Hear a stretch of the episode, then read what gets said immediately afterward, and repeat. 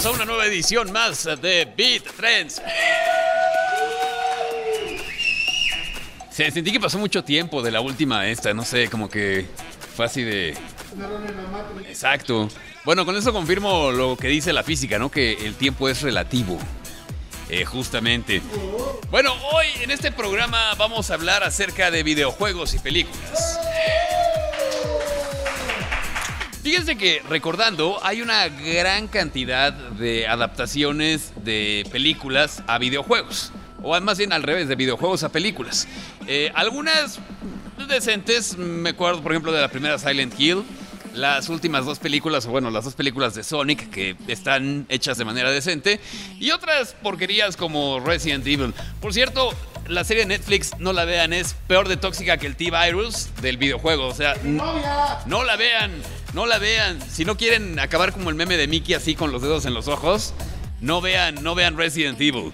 Bueno, otra de esas eh, franquicias que llegó al cine de los videojuegos fue la de Tomb Raider, que recordarán que se hicieron dos películas con Angelina eh, Jolie.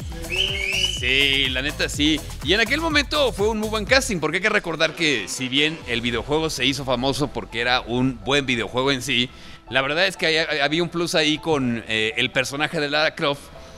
a pesar de los, ¿cómo llamarlo? De este 3D primario en los primeros videojuegos de PlayStation, la verdad es que se le veía un muy buen frente a Lara Croft, ¿no? Y era como el fetiche de muchos, y por eso llegó Angelina Jolie. Hizo dos películas, eh, terminó, digamos que la etapa con ella, y luego, al mismo tiempo eh, que termina la etapa con ella, se reinicia la franquicia en los videojuegos con tres muy buenos que salieron para consolas PlayStation 3 y Xbox 360. Y al mismo tiempo se hace una nueva película en el 2018 con Alicia Vikander, que como saben es la ganadora del premio Oscar. Y no le fue mal a la película, digamos que tuvo un presupuesto de unos 60 millones de dólares y recaudó cerca de 270, así que digamos que no fue la película, pero no le fue mal. MGM, eh, el estudio lo vio como negocio y anunció una segunda parte con Alicia Vikander. Bueno, si usted está esperando esta segunda parte, siéntese porque parece que no va a llegar. De hecho, no va a llegar. Sí, no, no va a llegar esa película porque se acaba de anunciar que MGM, el estudio que tenía los derechos de esta marca para hacer películas y series de televisión, los ha perdido. Y es que en el contrato había una cláusula en la cual eh, tenían una fecha límite para iniciar con esta segunda película, que era justamente el mes de mayo, y que por alguna circunstancia, no sé si fue presupuesto, enfocarse en otras marcas como la del Agente 007 o qué, diablos, pero eh, retrasaron de forma indefinida la segunda película y bueno, se venció la fecha y automáticamente han perdido los derechos. Así que ahora los derechos de Tomb Raider están disponibles al mejor postor y otra vez al eh, equipo de producción le pido que hagamos vaquita para comprar los, los derechos. Sí, yo creo que sí nos alcanza. Sí nos alcanza. Digo, los compramos y luego se los revendemos a alguien más. O sea, se los podemos vender a, a Michael Bay para que haga un Tomb Raider explosivo. O se los podemos vender a a Guillermo del Toro para que haga un Tomb Raider eh, misterioso y terrorífico. A Tarantino. A Tarantino, un Tomb Raider con muchas balas, ¿no?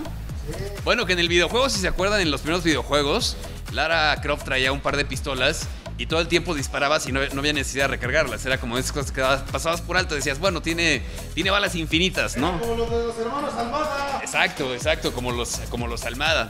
Bueno, pues ahora hay una gran cantidad de estudios que están empujando por la franquicia.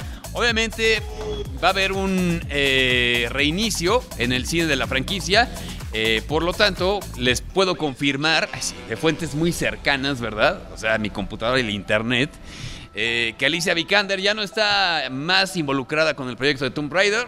Así que seguramente en el futuro, en unos tres o cuatro años, veremos una película nueva con otro estudio diferente y con otra actriz diferente.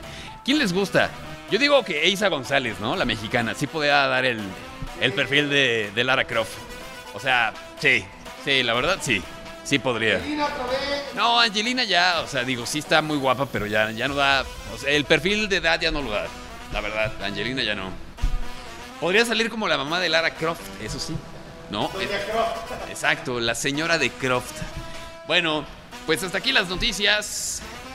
Mientras esperan la película de Tomb Raider, pues igual échense unos videojuegos de los primeros o de los nuevos canales. Están bien, bien chidos. Y nos vemos en la próxima en esta cápsula de Beat Trends. Adiós, adiós, adiós.